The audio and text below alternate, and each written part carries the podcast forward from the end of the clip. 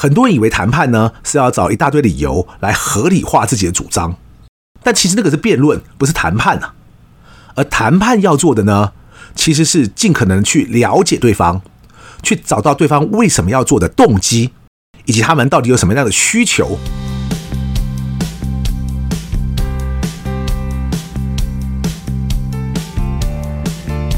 一谈就赢，Do the right thing。大家好，我是 Alex 郑志豪，欢迎收听一谈就赢。我们希望透过这个 Podcast 频道，让大家对谈判有更多的认识，进而能透过运用谈判解决生活中的大小问题。嗨，大家好，现在祝大家中秋快乐哦！我不晓得现在是连假期间啊，还会不会有人来听我们的 Podcast？但是我又不会讲什么中秋节的谈判故事，反倒是啊，我还真的有学员就是那么厉害。真的能应景的讲出和中秋有关的谈判故事哦！一谈就赢，就有这么一位才女型的学员郑瑜书郑医师哦。大家可以上 YouTube 搜寻一下，他当时为了我们一谈就赢的社团呢，自弹自唱录了一次叫做《中秋节传说》，教我们三个谈判思维的影片哦，真的很有趣，居然还可以把他在这个课程的收获呢变成嫦娥思维。吴刚思维和玉兔思维哦，而其中那个玉兔思维提到的多重版本呢，还真的和我们今天要继续讲的哈佛商学院的双赢谈判课也提到的多重议题有异曲同工之妙啊！所以我常常跟大家讲哈，我有很多学员都比我还要更厉害，那不是开玩笑的。好的，接下来呢，就让我接续着前面两集来为大家分享哈佛商学院的双赢谈判课，也就是英文原名是《谈判天才》的这本书。在谈这本书呢，算是其中最重要的调查式谈判七大原则之前呢，我先帮各位补充一下哦，以免大家不知道这本书有多厉害。就好像我目前也正在 YouTube 帮大家介绍另外一本华顿商学院最受欢迎的谈判课，那本书也很畅销啊。而且尤其在我们台湾格外的畅销啊！但是假如你现在去看美国 Amazon 的畅销书排行榜，然后在谈判这个分类哦，《谈判天才》这本书啊，还比华顿商学院那本书的排名还要高啊！排名更高就代表这本书比较好吗？我不是这个意思哦，我只是想跟大家说，这两本书呢都很受欢迎，同时呢也都很值得一读。然后呢，华顿商学院最受欢迎的谈判课。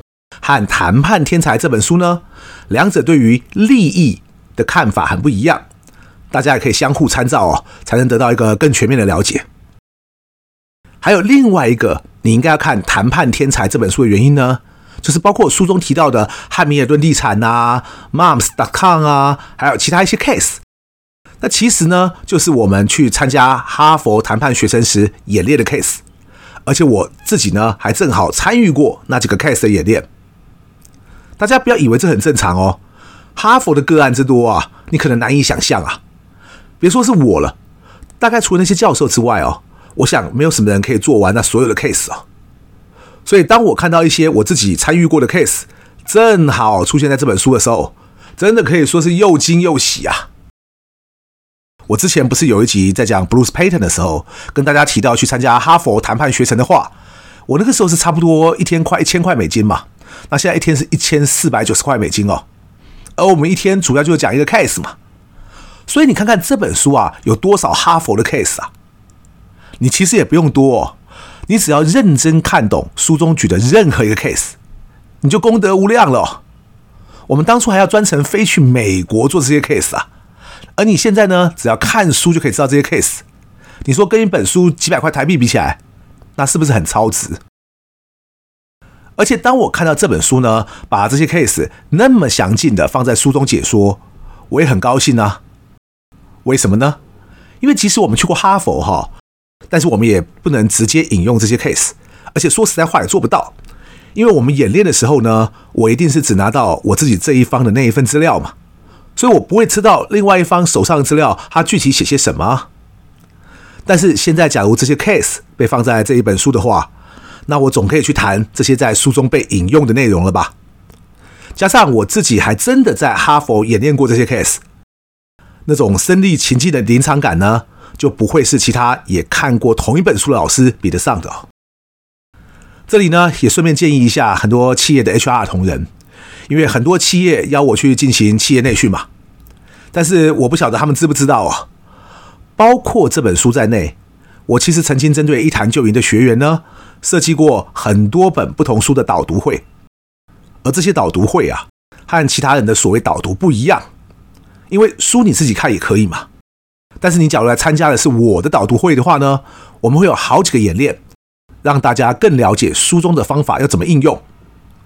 不只是书中有提到的演练哦，我在其他本书的导读会中，我也用了许多我专门为那场导读会设计的演练。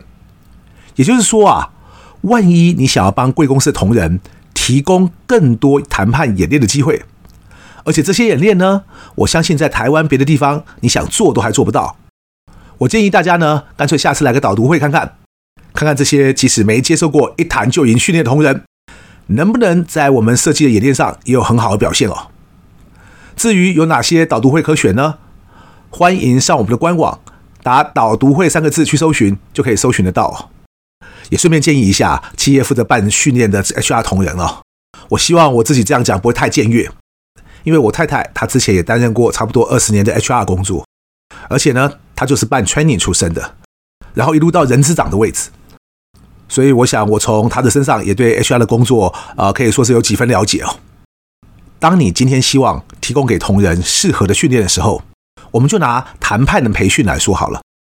你不能只希望哦自己去找几个管顾公司来报价，然后从中间挑一个就好了，因为你不是在发包那种水泥工程呐、啊。你要懂得自己去留意业界的趋势，你自己要懂得去找老师，然后懂得去 follow 一些知名老师的 FB 啦或者 Podcast 啦。否则，万一老师只会办一些换汤不换药的训练课程，你觉得老板会看得到你的贡献吗？你假如只懂得坐在那边等人家来提案，你觉得你会拿到什么样的案子啊？不只是我，我就认识很多也很红老师，他根本连上课的时间排都排不出来啊。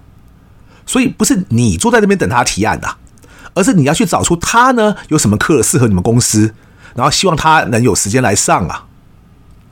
就拿我太太当年来做 training 的时候，她甚至不只是去找台面上在教课的老师哦，她连那种根本平常没有在教课，但她觉得呢，这个人的专长很适合到他们公司去指导分享的老师呢，她都会主动去和他们接洽。其中一个最著名的例子，就是我们的好朋友火星爷爷。我后来认识火星爷爷的时候啊，才发现他早就认识我太太了，然后他还跟我说啊。要不是我太太当初要他来讲课，他也不会开启自己现在教学的兴趣。所以之后他自己也成为一位很有名的讲师。这是一个很棒的缘分。火星爷爷呢，也把这段经历写进自己的书里。而我要和大家强调的重点是，许多好的事情永远是你主动去发掘出来的。万一你只是被动的坐在那里等着人家送上来给你，说的难听一点哦。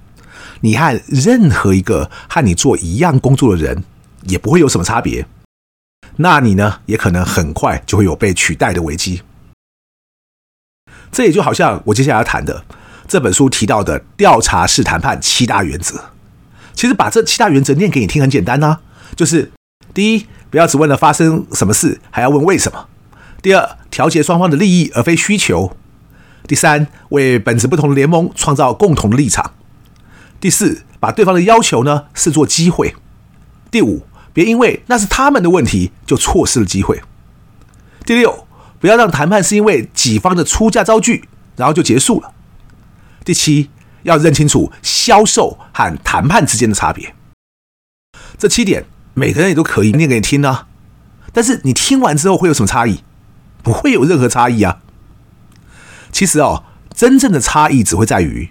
你听完之后懂不懂得应用，以及你到底知不知道，除了字面上的意义以外，作者想要表达的到底还包含哪些意思？所以，与其先为大家说明这七项原则哦，我觉得还是先跟大家讲讲，到底什么是他们所谓的调查式谈判比较重要。其实我当时一看到“调查式谈判”这几个字啊，我就头皮发麻。因为我相信，在台湾啊，当你翻成中文是“调查式谈判”这几个字的时候，想继续看下去的人一定不多啊。可是这又没有办法，因为英文就是这几个字啊。那么，其实，在两位作者把这些文章集结成书之前呢，他们就已经有一些发表在期刊上的文章提过“调查式谈判”这个词了。假如我没记错的话呢，一开始的版本只有五点嘛，不像后来在书中被延伸出了七点之多。那什么又是调查式谈判呢？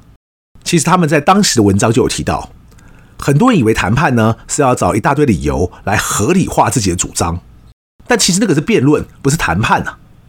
而谈判要做的呢，其实是尽可能去了解对方，去找到对方为什么要做的动机，以及他们到底有什么样的需求。文章没有提哦，但我自己加了第三点，也就是你还要去推测对方每个可能的下一步。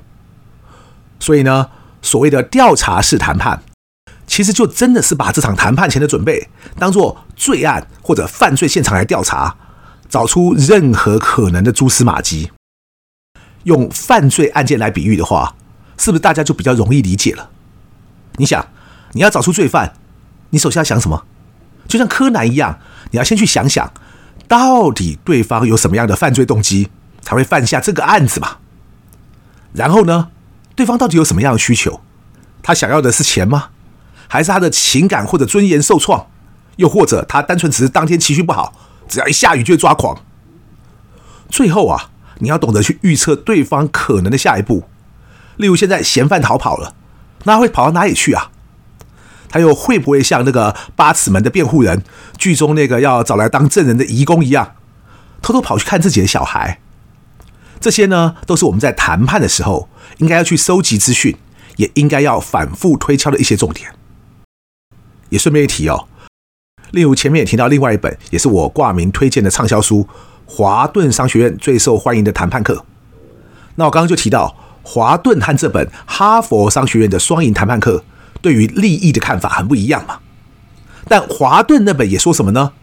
他也说啊，谈判的时候，其实对方才最重要。而不是你自己的想法才重要啊！所以就这点来看呢，这两本书都告诉你，无论什么样的谈判，你都应该要先好好了解对方，再来谈。调查式谈判这个中文，我想多数人都会很陌生哦。但同样有“调查式”这几个字，另外一个“调查式报道”应该就比较多人听过了。调查式报道指的是什么呢？在欧美国家比较多哦。就是针对一个重大议题或事件进行深入的追踪报道，例如犯罪啊、贪腐啊、丑闻啊等等都是。以近代呢最著名的调查报道来说，应该就算是《纽约时报》针对好莱坞的著名制片人哈维·温斯坦性侵以及性骚扰的丑闻进行的报道。后来呢，不但哈维·温斯坦啊被定罪，判处了二十三年的有期徒刑。也因此呢，在全球都掀起了影响甚巨的 Me Too 运动。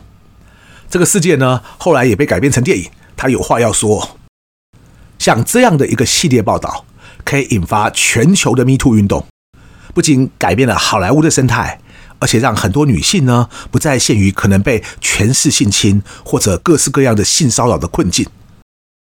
这就是调查报道的力量，也是一个好的新闻工作者能为整个社会带来的贡献。而在台湾呢，像报道者这个媒体也做过很多调查报道，像是之前的盗伐神木啦，或者是来自非洲和东南亚一些外籍生后来沦为黑工啊之类的报道，也都属于这个范畴。简单说，就是尽可能的去发掘更多表象之外的深层原因，让大家了解很多问题其实很严重，我们大家都应该更加重视。虽然我本来只是想讲调查式谈判的调查式指的是什么意思哦，但既然提到调查报道，那我也想顺便讲讲我对网红席兰他之前有一支 YouTube 影片《台湾媒体的下限能有多低》的看法，因为这牵扯到媒体，也牵扯到报道嘛。首先，先跟大家报告一下啊，我自己对席兰可以说一点都不熟啊，我大概只看过他之前那支，这些 PUA 频道远比你想象的还要糟糕。看完之后觉得，哇，怎么有这么多人那么糟糕啊？真是痛心疾首啊！那么，针对最近这个也是许多人都在讨论的台湾媒体的下限能有多低？这支影片哦，相当长啊，将近一个半小时。然后到目前为止呢，已经有两百六十四万的点阅数了。他在这支影片中呢，除了表达他对台湾媒体的不以为然之外呢，主要就是针对三立的记者林伟凡，一直质疑和批评他写出来的东西真的叫做新闻吗？根据席兰的说法呢，这位林伟凡啊，不但经常刻意带风向，而且张冠李戴的刻意扭曲，等于是为了博取流量而无所不用其极啊，让席兰觉得呢，台湾的媒体怎么会纵容一位记者这样乱搞呢？我自己大学时候念的是新闻系哦，我毕业后也做过几年文字记者的工作。其实看到席兰这样的指控，我觉得很为新闻界悲哀啊。那首先我要强调的是，包括我自己认识的很多人在内，其实台湾呢还是有很多值得尊敬的新闻工作者。那他们呢每天也都为了他们心目中所想要坚持的新闻价值而努力。但我也不得不说，其实这也不用等一个外国人来说，我们台湾有很多媒体哦。真的就是那么 low 哦，而且呢，可以说绝大多数的媒体，明眼人一看就知道，都是被特定的政治势力把持的。而且不管所谓的蓝媒或绿媒都一样，当所有的事实真相都被带上一层有颜色的滤镜之后，其实这样的新闻媒体啊，根本也就不能算是新闻媒体了。你说现在有很多自媒体上发表言论或意见，对他们受众来说，甚至信度比那些传统媒体都还高啊？为什么呢？是那些网红反而比较值得信赖吗？不是啊，而是传统媒体实在做的太烂了，所以等于他们自己把自己做死了。也难怪啊，那么多家媒体纷纷倒闭哦。那还活着的呢，搞不好一半以上你都要怀疑他们的资金到底从哪里来哦。